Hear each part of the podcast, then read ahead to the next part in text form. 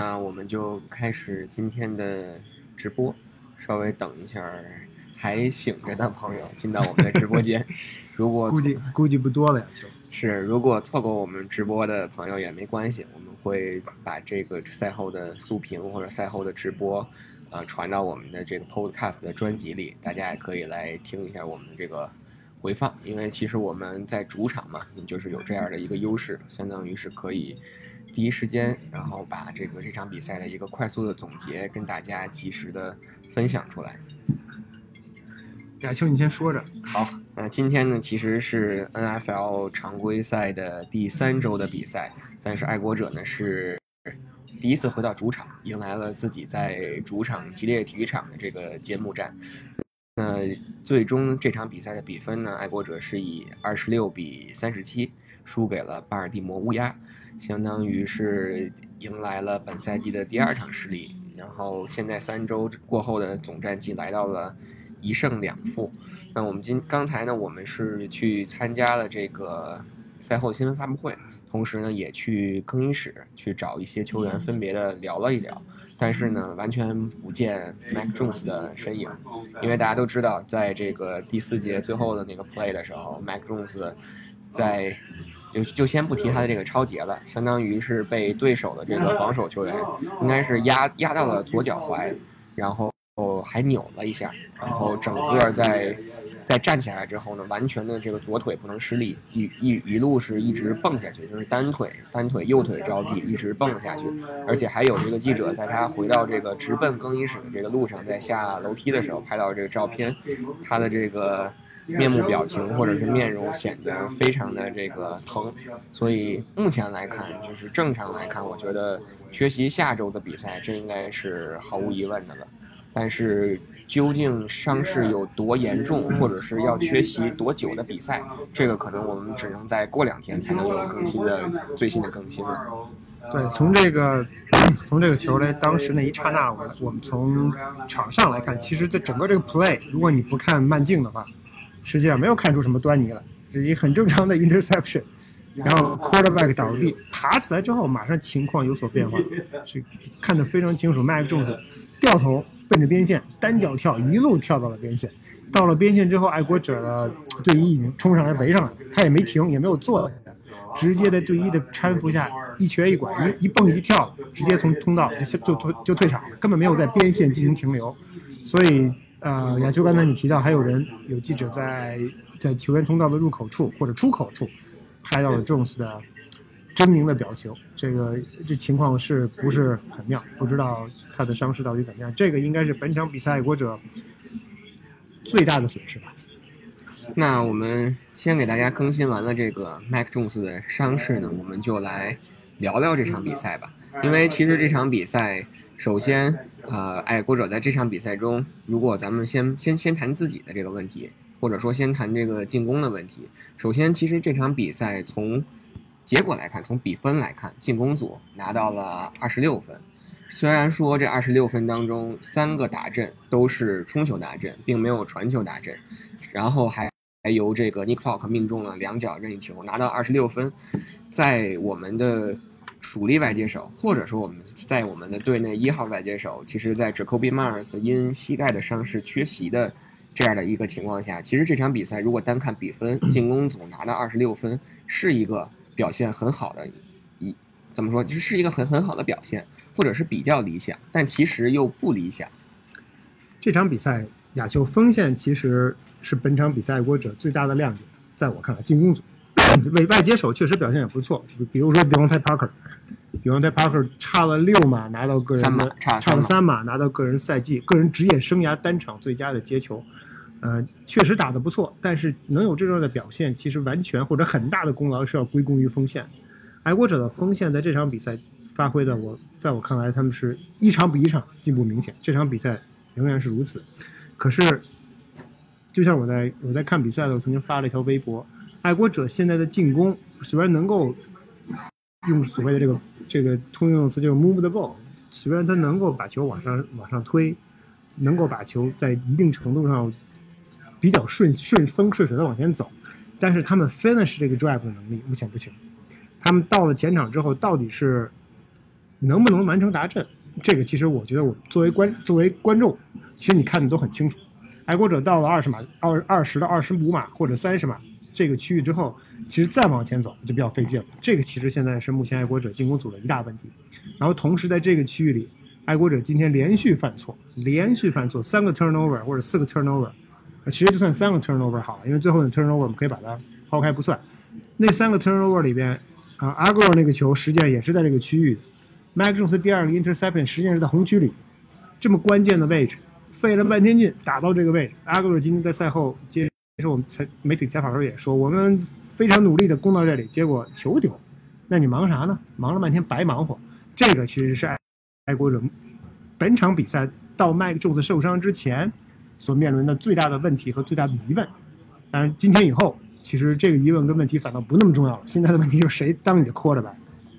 那我们就来说说这场比赛出现的问题吧。因为首先就像刚才费哥聊的，今天其实成功的激活了 Devontae Parker，因为五五次接球对吧？应该是五次接球，其实都是 big play，都是至少在二十五码以上的这个接球，而且帮助这个爱国者能够成功的从自己本方的半场或者是起球线，能够一直推到对手的这个红区里，起到了非常重要的作用。虽然比较遗憾的就是 Parker 他并没有拿到达阵，但是其实他今天对于进攻组整个这个作用或者是贡献来说是是非常大的。但是其实今天很关键的进攻组的两次或者说三次其实是四次失误，三因为 Mac Jones 三次都被超截，还有一次 Agler 的吊球。那我们就来聊聊这个。其实还有一个 Country Burn 的吊球，只是被他自己给他自己捡回来了。对，所以呢，就是我们来聊聊。像阿格尔那个球，确实就是他对对对球的保护不够不够重要。其实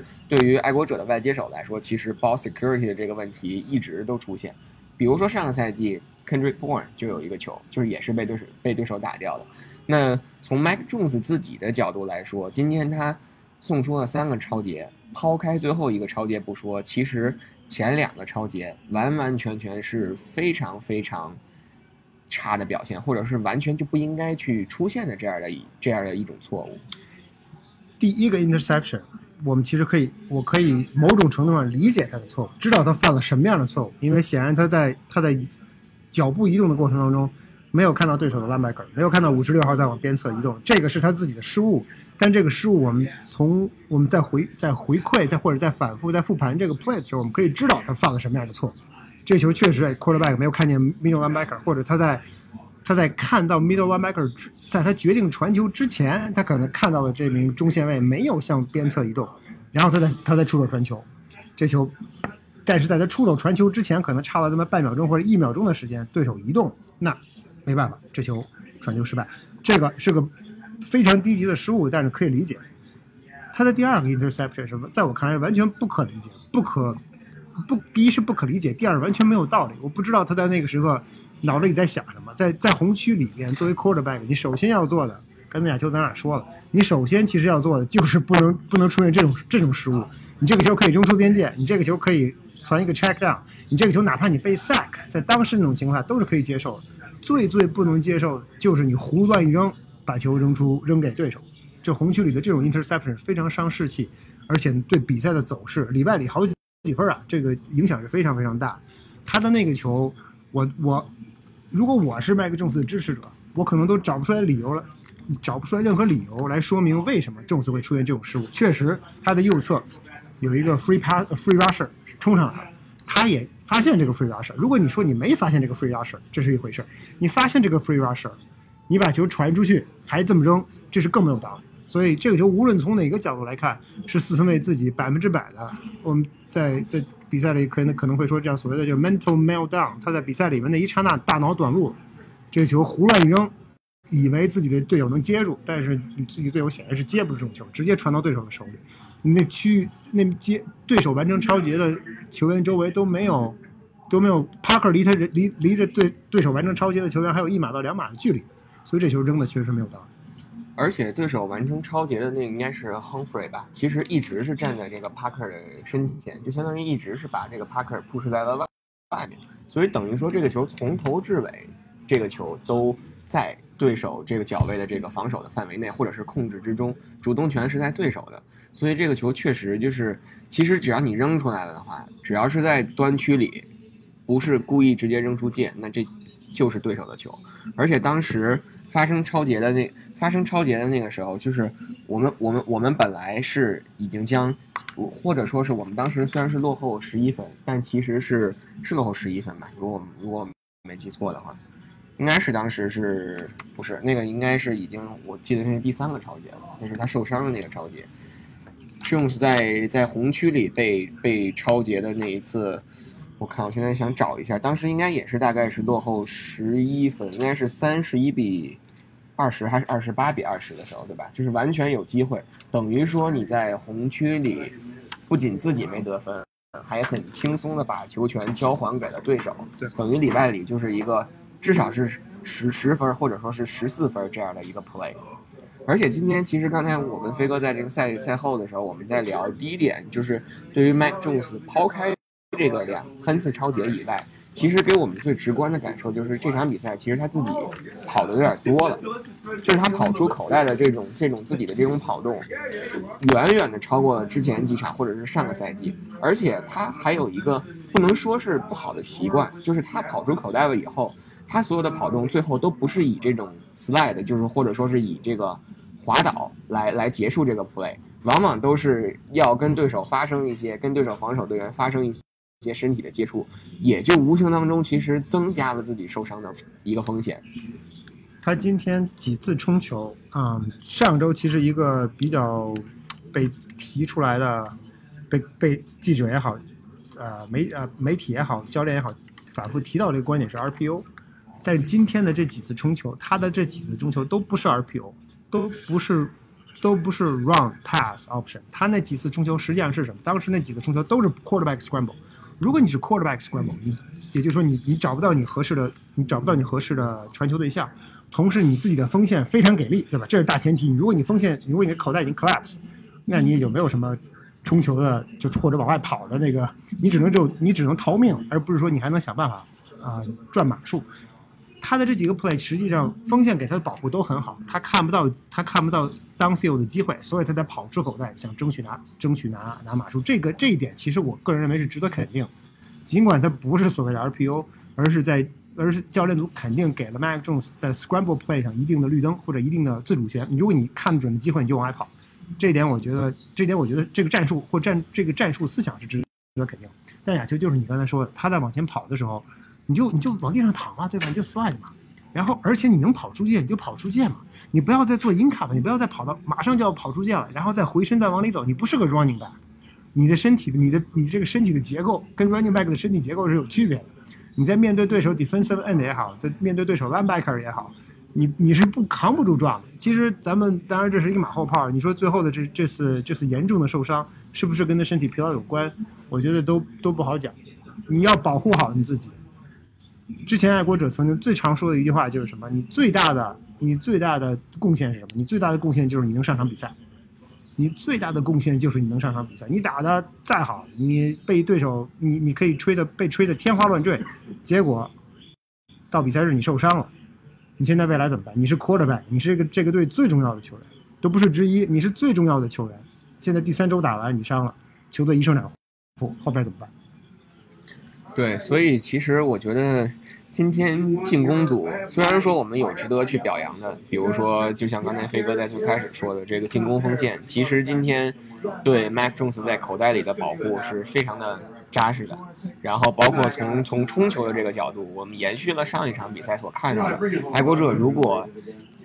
如果跑回或者说如果延续。上个赛季或者之前一直的传统，所谓的 power run 或者是 gap run 的话，其实是表现非常出色的。其实爱国者从进攻的角度上来讲，在我看来，其实这三场比赛是是在慢慢的找到自己的这种进攻的节奏的。对。但是很可惜的就是，每当到最关键的这个节骨眼上的时候，要么就是 Jones 的一个。Mac Jones 的一个一个一个超节，呃，一送出一个超节，要不然就是比如像 Agler 又一次犯掉这个被对手制造掉球的这个问题，就是老是给你感觉就是差那么一口气儿。这支球队的进攻到目前的状态，还是没有办法在就 overcome 自己的 errors。我们可以，其实大家可以在比赛当中看到，如果 Patriots 被判了犯规，尤其是那种 holding call 往后退十码那种犯规，这个 drive 基本就交代了，你就很难再 overcome 这种这种啊、就这种这种小的错误。同同时在比赛当中，就拿从整场退一步啊，退到退到整场比赛的角度来看，如果爱国者在比赛当中有了 turnover，进攻方一进攻组一而再再而三的犯错误，给对手 turnover，那爱国者的进攻组也很难很难在比赛当中挽回这样的局面。所以，新爱国者这场比赛绝对是 winnable 的 game。如果你在几个关键节点做好，其实这场比赛是很有可能能够获胜，而且是应该是能够获胜。因为乌鸦其实打得并不好，他们其实也犯了很多错误，但是为什么在比赛当中爱国者最后输了这场比赛？而且从比分上来看，其实输得很难看。其实就是这一点，就是你在在关键时刻犯了错误，而你的进攻组没有能力在比赛中挽回，你就被你自己做的错误实施弥补。他们现在做不到这一点。嗯，其实这一点我觉得是爱国者在未来几周可能需要重点抓的。我们现在知道，如果 quarterback 在未来几周需要换人的话，那你在比赛当中就更需要减少自己的失误，你的机会会更少。那你怎么才能赢球，对吧？我们每一场比赛，当这支球队进入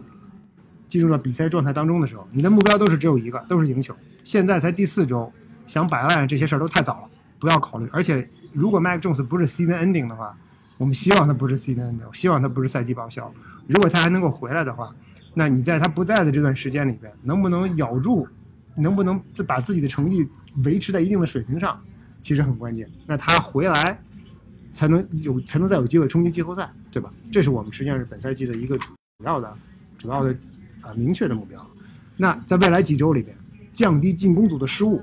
降低进攻组非受迫性的失误，就是无论无谓的那种失误是最重要的。我觉得今天其实进攻组没有没有什么其他可说的了，可以来聊一聊这个防守组的，因为防守组其实进攻组还有一个我多说一嘴啊，球，我其实觉得今天这场这场这场比赛吧。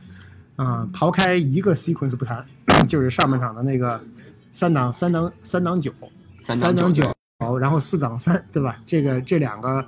这两个 play call 反正是有点莫名其妙，尤其是四档三的那个 play call，其实稍微有一点莫名其妙。除了这两个 play call 之外，我觉得 Matt Patricia 在这场比赛里面的 play calling 其实叫的不错。啊、这从上一场比赛，可从上一场比赛开始，其实就已经有体现了。他第一场跟海豚打，我觉得他叫的一塌糊涂。在上一场跟匹兹堡其实叫的不错，有以最后一个 drive 为主。今天在比赛当中，其实我觉得在在打四档的时候，除了那个三四档有点莫名其妙以外，当然也可能球员执行的不好。除了那个除了这个之外，我觉得他在其他的 play calling 上叫的都还不错。嗯，所以我觉得从教练的角度出发，或者从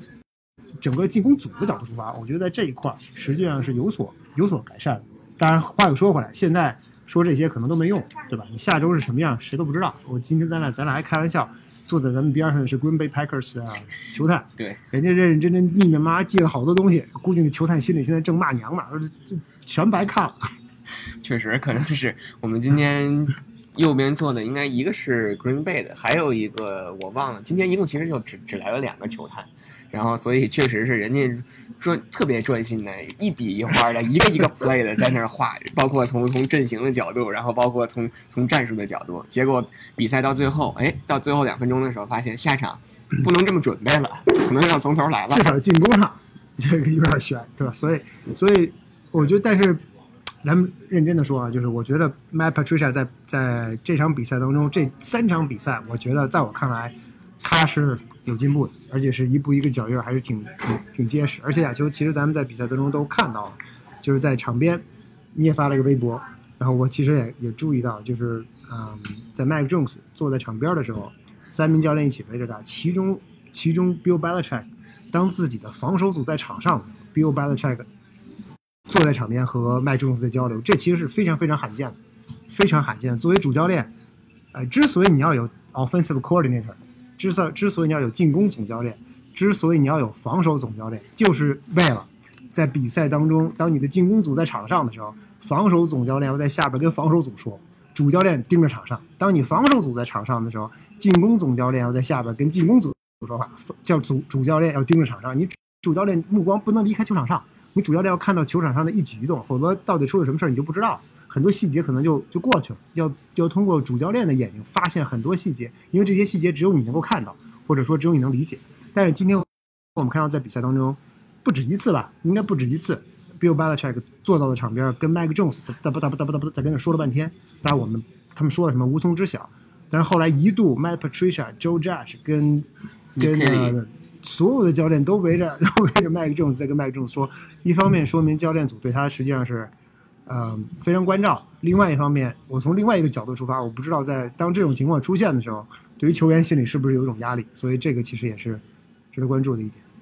而且还有一个细节，就像我后来发的那个第二个微博，就是他在第二次被超截了以后，反倒当时其实是没有教练在他身旁了，他自己可能也很懊恼自己的这种表现，所以他选择了做到了防守组这边的这个板凳上。然后当时我我真是我就没看场上的表现啊，我就是拿望远镜盯着他看了得有足足的五分钟。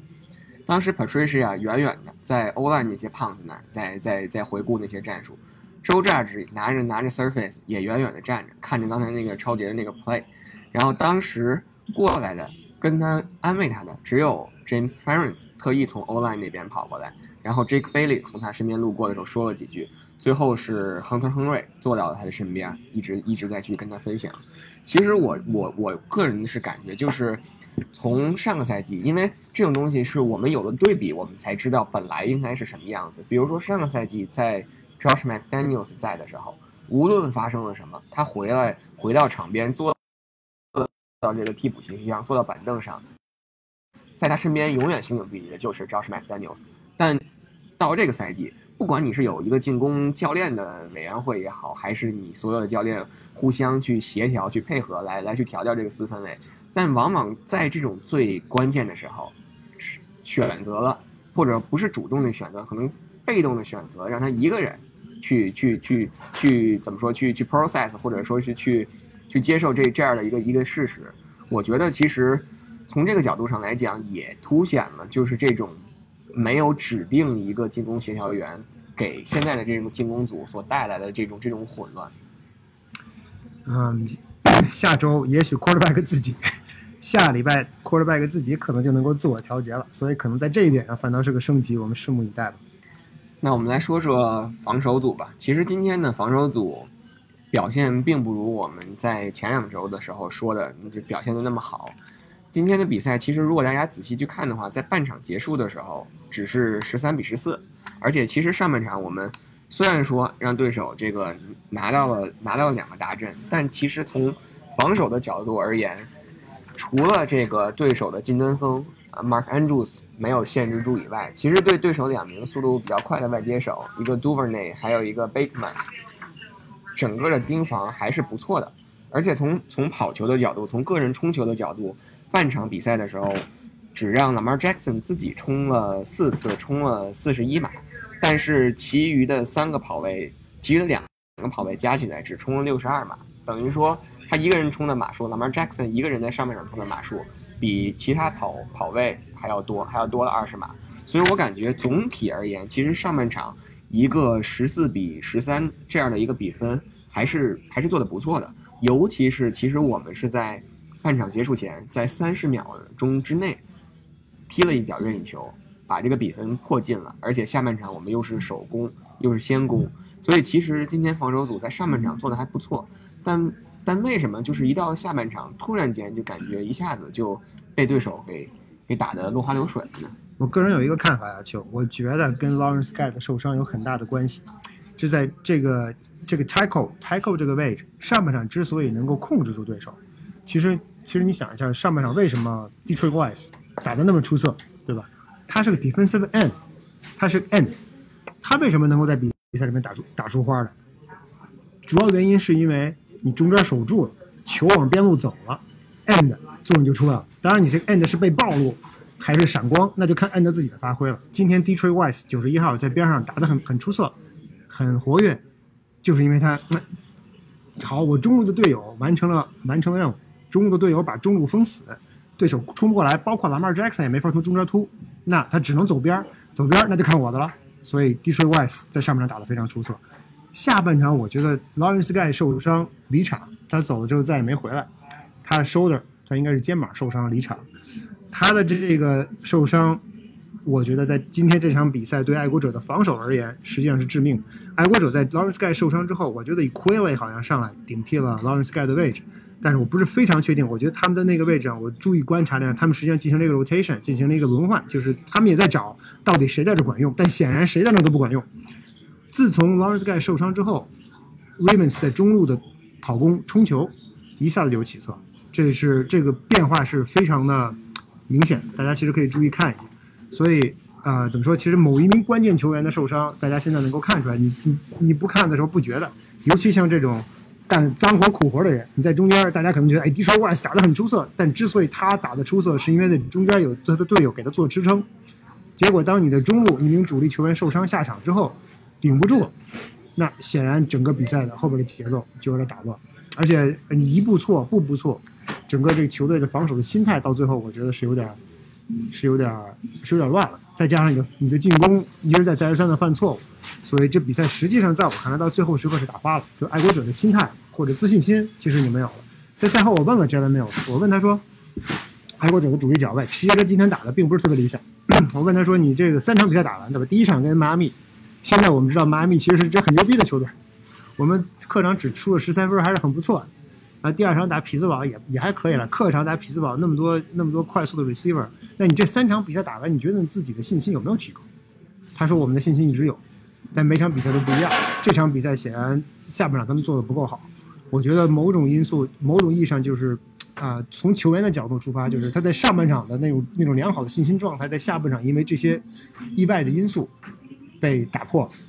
当然，Lamar Jackson，Lamar Jackson，所有我们今天假球你接触的球员，我接触的球员都在说，Lamar Jackson 是一个如此出色的球员，对吧？那是这是给对手的恭维，但同时也是一个客观的事实，他确实很牛，确实很厉害。但你给他一个机会，你给了对手机会，对手能够抓住，那就只能是你要把 credit 把你把这场比赛的。赞誉要交给对手，因为这确实是他这场比赛打得很出色的地方。所以爱国者自己关键位置上球员的受伤，给了对手一个很小的缝隙，结果就被对手撕开了一个大口，比赛就不可收拾。而且其实今天还有一个可能相对来说是一个可以称得上是客观的因素，就是今天我们的主力的安全卫 Carl Duggar 今天没有打，所以如果如果 Duggar 在的话，是不是可能更多的时候去盯防这个 Mark Andrews 的就应该是 Dagger 了？因为今天其实我们看到 Andrews 第一个 drive 可能是当时是四个 catch，然后拿了一个大阵。一个一个在 goal line 前的一个 shovel pass，然后第二个达阵可能更为更更邪乎一点，或者更漂亮一点，就是直接从这个 D Mac 的脑袋上摘下的那个球，稳稳的摘住了。而且那个球其实 D Mac 并没有失位，只是说完全背对着这个皮球，他看不到这个场上什么情况。但是 Andrews 基本上是个很好的控制了自己身体的平衡，完成了那那次那次接球，然后完成了打阵。是不是如果说今天假如说 Dogger 在的话，可能去盯防对手金端锋 Mark Andrews 的这个任务就会交给 Dogger，那可能会不会效果或者是结果就会比现在比分或者是最终结果所呈现的这个稍微要好一点？我觉得呀，其实我有这点我有点持不同的意见。我觉得这个比赛，第一，这个球这个比赛输了，输的这么惨，不是因为 Andrews，不是因为他的近端锋把你给打死了，他的近端锋确实打得很出色，但真正把你弄死的。是下半场爱国者你自己的失误，第二是 Ravens 在场上的地面进攻，他那几个嗯那几个 long run 基本上是靠着那几个 long run 彻底把你打死。如果要是那几个他知道如果没有当然最好，但真正决定这个这场比赛胜负的，实际上是下半场第四节、第三节末尾和第四节 Ravens 那几个长距离的进攻。我其实同意一点说法，就是如果 Kyle Duggar 今天在场上，爱国者这个比赛可能会相对而言打的。不会这么防，在防守上下半场不会这么吃力。为什么我这么说？我觉得他防 Andrews，呃，可能不会效果特别好。比如说我们看到啊、，Devin McCurdy 那个球，那球我觉得防的已经可好了，已经可以了。他那个他那个防的都已经快防成 passenger fence 了，都已经贴到 Andrews 了。这球人被人家从脑袋顶上摘下来，这就罢了吧，也就也就也就只能如此了。像 shovel pass 这种东西，你换谁在那，只要他没有刚好出现在那个位置，这球也没有戏。但真正我觉得 Kyle Duggar 如果在，如果在，他能够起到的一个促进的作用是什么？在我看来，我觉得如果要是 Lawrence Guy 在受伤了之后，爱国者中路出现这些空当，如果 Kyle Duggar 在场上的话，他肯定会被放进盒子里，这是毫无疑问，他绝对不能往不可能再往后撤。如果把它放在盒子里，把它当做一个线位使用，我觉得它在移动上，它在跑动上，肯定会比 Peppers 强，就是他今天的地步。Jabril Peppers，也就是爱国者的三号球员，在今天的这场比赛当中，他的他的冲击很勇猛啊，当然他也捡起了一个 fumble，应该是他捡起来的，我没记错的话，他捡起了一个 fumble，冲击很勇猛，但是他的问题在哪？他的问题在于他的速度不是那么快，而且他和他的位置感一般，还有他完成 tackle 亚球，你说了在比赛里面说了，他的完成他的 tackle miss 他他今天 miss 到两个 tackle，其实也很关键。Kyle Duggar 在这个赛季也基本还没有 miss 到 tackle，而且完而且 tackle 过 tackle 正面跟 Terry Hill 撞，所以。他如果今天在，那比赛可能不会是这个样。呃，主要原因我觉得不是因为他去摘去盯 Dave 呃去盯啊 Mark Andrews，而是说他在场上有他在，就算 Lawrence Guy 在第三节受伤了，爱国者的后半段的防守防跑可能不会这么吃力。而爱而且我刚才说的，乌鸦今天之所以获胜，其实主要原因在我看来是他在最后时刻在地面上走开。那。纵观整场比赛吧，被对手对手其实是五次打进红区，五次全部拿到了大阵，然后再加上这个一脚一脚任意球，然后最终是拿了三十七分。飞哥觉得从整个的防守组的角度而言，还有没有什么值得去去分享，或者是在现在在赛后第一时间想去分享给大家？我觉得再说的话，就是再具体说的话，其实就。就得确实得看，得重新再看一遍录像，因为我们我们其实也没连直播都没都没仔细看，我们看的只是场上的这些画面。嗯，给我的直觉呀，球就是，当你面对这种地面进攻的球队来说，你们你需要做的是什么？需要做的是让他打长转，你需要让他打长转，你不能让不不能让这种地面地面很强的球队很快就推到你家门口，像因为他的跑，因为他的 quarterback 很会跑。他的他的 running back 也很会跑，你让他打到你的你的端你的红区内，你再想防他是很难的。所以你应该做的就像像就像上一场比赛跟匹兹堡那样，好，你打吧，你你有本事你就打十个 play，十个 play 的 drive 到我的红区里面你得分我认了，我可以给你这种这种 drive。你天兵就是兵家之大忌的，今天这种比赛面对这样的对手，你的最忌讳的是什么？最忌讳的就是对手一个 snap 再开球的时候就已经到你家门口。这个是最大的问题。这个实际上，今天爱国者之所以红区出问题，其实某种意义上讲不是红区的问题，更多的是为什么让对手五次打进红区，而是就是为什么能够让对手轻而易举的就能够拿到这么多大码数的 play。这个实际上是爱国者今天做的非常不好的一点。如果说从防守上失策的话，或者说或者说他防守上哪些做的不好，这个我觉得是今天做的最不好的，尤其是下半场。上半场其实还好，其实尤其是下半场。最后吧，我觉得快速来了解聊一嘴这个特勤组。首先，这个开场的时候，这个 Mouse Brent 在第一次接这个这个应该是 kick off 的那个那个 return 的时候吧，又又 m u s t punt 了。幸好是这回又是自己捡起来的。但问题是在于，我觉得我觉得就他的这个技术不错，应该让他去让他给球员传递一下，为怎么能够 m u f t punt 这个。还能把球捡起来，是，就是你一次可能发生一次两次还还可以，就是现在已经连续两场比赛了，对吧？不是说你能成功的捡回皮球，就是就是一个将功补过，将功补过，这是一个好的一个表现。但问题更多的是在于你为什么在第一次接这个球的时候不能做到把这个球很牢牢的抓住？没错，所以在这种情况下，很有可能如果一旦下一次你还发生同样的情况，你没有捡起这个皮球，被对手轻松的捡起了，那就是一个一个 touchdown 了。直接就丢掉七分了，所以我觉得从这个角度而言，并不是说你在犯了这个错误以后，你能及时的更改，或者说你的信心还在，就是一件好事儿，还应该从这个根源上去去找这个问题。所以在比赛当中，我们也看到了之后的几次 kick off return，如果我没记错的话，都变成了这个 Marcus Jones 今年的那个新秀来来做这个 returner。另外就是，其实今天 Nick Folk 他。命中了两脚任意球，尤其是第一脚任意球命中的时候，应该是第一脚吧。第一脚任意球命中的时候是破了 NFL 的，创了 NFL 一个新的记录，就是连续五十脚命中这个五十码以下的 任意球。我自己说出这个的时候都都想笑一嘴啊，就是五十码五十码以内连续命中了五十脚，但但至少也是相对来说体体现了一些稳定性，对吧？挡不住我们进攻组给他创造机会啊，球。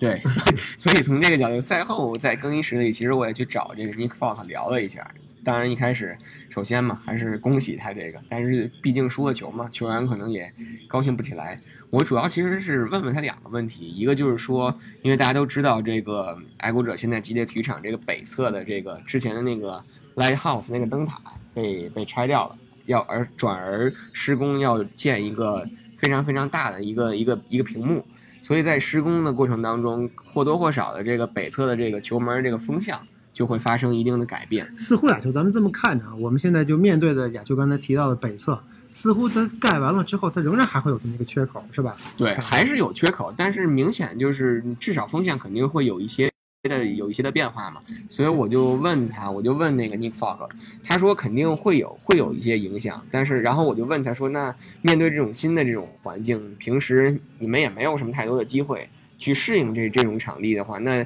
单单去靠赛前热身肯定是不够的。然后他分享一个小的细节挺有意思，他就说平时训练的时候，其实他们偶尔也能进到这个这个场内，因为从我们之前看训练这两三年下来。正常来讲，他们所有的训练都是在外场进行的，很少有机会来到这个内场，所以我们也不太清楚他作为这个是是不是就是从从 kicker 的角度，他们在训练当中是有机会，并不用说带着整个这个特勤组来到这个场内，可能是自己然后带着一个一个架球的那个架子进来测一测风向，然后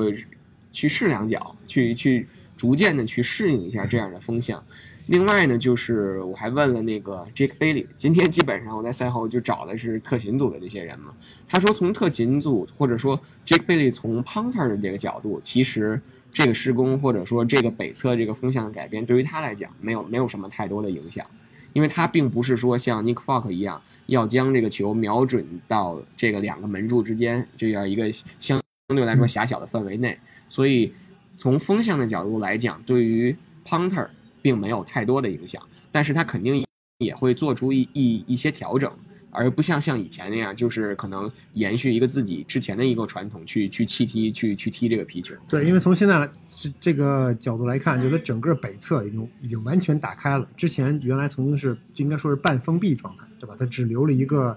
缺口，现在整个这个缺口被打开，他们要重建北侧的看台，所以整个北侧是一个空旷，要有风刮进来的话，是就是穿堂风就过来。那我觉得今天这场比赛，爱国者这个二零二二赛季主场的这个揭幕战，呃，二十六比三十七输给了乌鸦。我觉得我们赛后这个最直观或者是最最快速的这个分享，基本上就这么多。其实这场比赛，纵观这场比赛整体看起来，就是有没有机会赢，有机会赢。但是其实无论是进攻还是防守，都暴露出了不少的问题。所以我觉得被对手被被这样一只乌鸦所所击败，这其实也是在我们赛季最开始的时候，应该是意意料之中的，对吧？我们在最开始在聊第一阶段这四场比赛的时候，我们也聊到过。那纵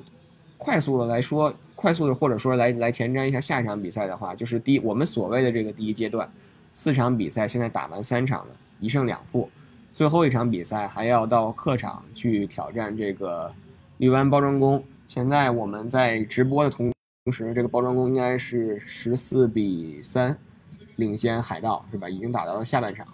然后感觉从这个听的这个直播听了一耳的来看，这个海盗并没有什么机会。然后所以面对这样的一支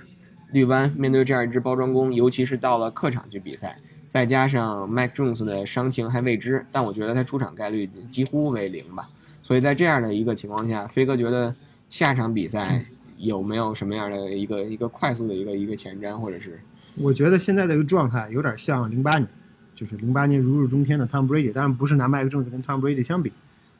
而是说当这个 Quarterback 回来第一场比赛第一个 Play，但是今天这个跟第一 Play 第一个 Play 相比差一点，但是毕竟它是第一场比赛第一个主场比赛。那那那年是第一场比赛，但是今年是第一个主场比赛，quarterback 受伤。从我们现在的当时我们场上看到和赛后，刚才我们说就在在更衣室里看到球员的这个面目表情，其他球员的面目表情，呃，其实我们觉得应该可以知道麦克·郑斯一时半会儿都回不来，他他能不能这个赛季再打都是个问题。所以，嗯，他他的 locker room 的门早就关了，就说明这这个球员已经不在。我们在进入进到更衣室里的时候，他已经走了。那他去哪儿了？我觉得只有一个解释，就是去医院。所以他的他的状况非常不好，啊，或者说不确定因素非常大。那在这样的状况下，实际上爱国者实际上，嗯，还有队内还有两名四分卫，Brian Hoyer 是几乎是几乎是百分之百他会他会出场的，啊，Zappy 就我之前一直说的，他其实没有 NFL ready，NFL 你没有 NFL ready 的情况下，你把 Zappy 直接派上场面对 Aaron Rodgers 在客场，这你基基基基本上就等于提前判了这个小球员死刑了，所以。这这个打这个安排是不可能出现。他们唯一需要做的，我觉得当 Brian Hoyer 上场之后，Hoyer 的传球或者他的技术风格和 Mike Jones 其实很像。那 Hoyer 上场带爱国者打比赛，他能不能爱国者能不能延续 Mike Jones 在场上的一些既定的战术？这个其实我们关注的。而且在我看来，我觉得可能爱因为 Hoyer 的经经验在那里，那很可能爱国者在 Hoyer 的身上可能还能还能用出一些。本来在 Mike Jones 身上，之前可能没有使用的打法跟战术，这个我们也未也未可知，因为我们之前关注点全都在 Mike Jones，我们不知道在 Hoyer 这边他有没有其他的一些 trick，因为 Hoyer 在整个系统里面已经待了得有十年了，所以他的过去的一些积累跟在他的经验上肯定要比 Mike Jones 强，所以我觉得反倒可能会给 Matt Patricia 跟 Joe Judge 一些怎么说一些嗯一些优势吧，相对而言，而且同时。因为你的四分卫的状况，你可能从现在此时此刻已经知道下个礼拜的四分卫不会是 Mike Jones，所以你的准备周期你不用再摇摆不定，你肯定就知道 OK，从今天开始我们这场比赛翻篇，下一场准备打 Green Bay，那我这 Green Bay 的 Playbook 就要专门针对二号 Hoyer 来五号 Hoyer 来设计。刚才我看有朋友也说啊，说不是膝盖受伤，确实他本来就是也是这个脚踝脚踝扭了一下。对，因为他在那个倒地的时候，对手的那个 defensive end 吧，那个 Campbell 压在了他的这个左左脚踝上，然后压了以后，他就可能翻身 twist 了一下，所以应该是一个一个脚踝的伤势。我刚才也看说那个那个谁那个嗯发了一个 Twitter 说他照了一个 X 光是 negative 是阴性的。至少没有这个骨裂，或者是没有 fracture，可能不是想象中的那种直接 season ending 了。但是具体的伤势还要到之后去去去照片子进进一步进一步去去观察。但是我觉得下一场比赛回来的概率几乎没有，我们已经就可以做好准备，说要由 Hoyer 来准备下一场打客场打包装工的比赛。而且其实还有一点就是这么年轻，球员很年轻，Mike Jones 很年轻，他到这个赛季打了三场比赛。这已经是第二个伤，第一个伤是腰部，第第二次伤是是脚踝，呃，他回来，他这些伤对他会不会有影响？对，会他的对他的，尤其对他的这个思想上会不会有影响？我觉得肯定会有。其实从大家从第二场上周跟匹兹堡那场比赛上就能看出来，就他害怕，不是说他害怕，我这个词用的可能不准确，但至少会他会有顾忌，跟对手发生身体接触。今天我觉得他完全没有顾忌，但是。这次脚踝受伤会不会影响他今后的比赛，是另外一个我们关注的焦点。而且今天刚才我们说了，他的这个 scramble play，其实今天很明显，爱国者给了他自由发挥的机会。那他就算回来，他的他的这个脚踝也不会有说不会像说恢复的像现在一样好，他肯定等于是带伤打比赛，或者是所谓的就是 pain management，对吧？那这样的话，你可能你的 scramble 就就不要想了。那对手知道你的四分卫本身四分卫，你的四分卫就不是一个 mobile quarterback，那你脚踝有问题，你就跑不了，那对你的针对性可能会更明显。所以对爱国者而言，这呃未来几周是比较难熬的几周，尤其直到 Mac Jones 彻底伤愈为止。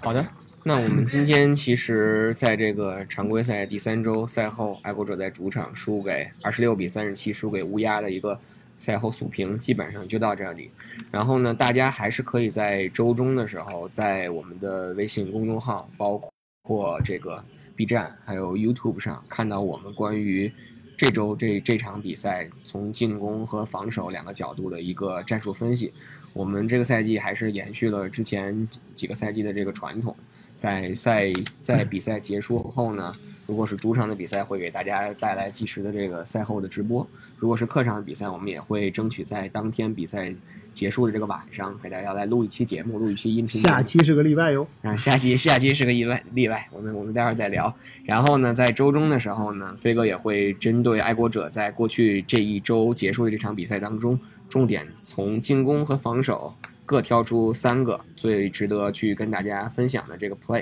来给大家来讲一下，去分析一下这个这个 play 究竟哪里做得好，哪里做得坏。然后也欢迎到大家到这个微信公众号，包括 B 站，包括微博上去去看去看我们分享这个战术本的视频，然后也可以跟我们一起来多多的交流，一起来来分析。这是最关键的，一起交流，一起分析。好的，那最后一个小小的剧透吧，就像刚才飞哥说的，下一场比赛我们虽然是客场，但是可能也会给大家带来这个赛后的直播啊。具体是一个什么样的形式呢？我们就在周中再给大家去揭晓了，给大家留一个小的悬念。啊，就是不就是不能说是吗？你你现在是不是也没没被批呢？对不对？所以现在还不知知道情况，别把这话说太满。好的，那我们今天赛后的这个直播就到这里，还是非常感谢大家的收听，我们下周再见。那这未来几天的时间间里边，其实关注的焦点只有只有一个，就是麦克琼斯的伤势到底怎么样，所以我们希望大家跟我们一起啊，对爱国者提对爱国者寄予更持续的对他寄予期望吧，但是我们也可能也需要面对现实。好的，那我们今天的直播就到这里，感谢大家收听，谢谢大家，下次再见。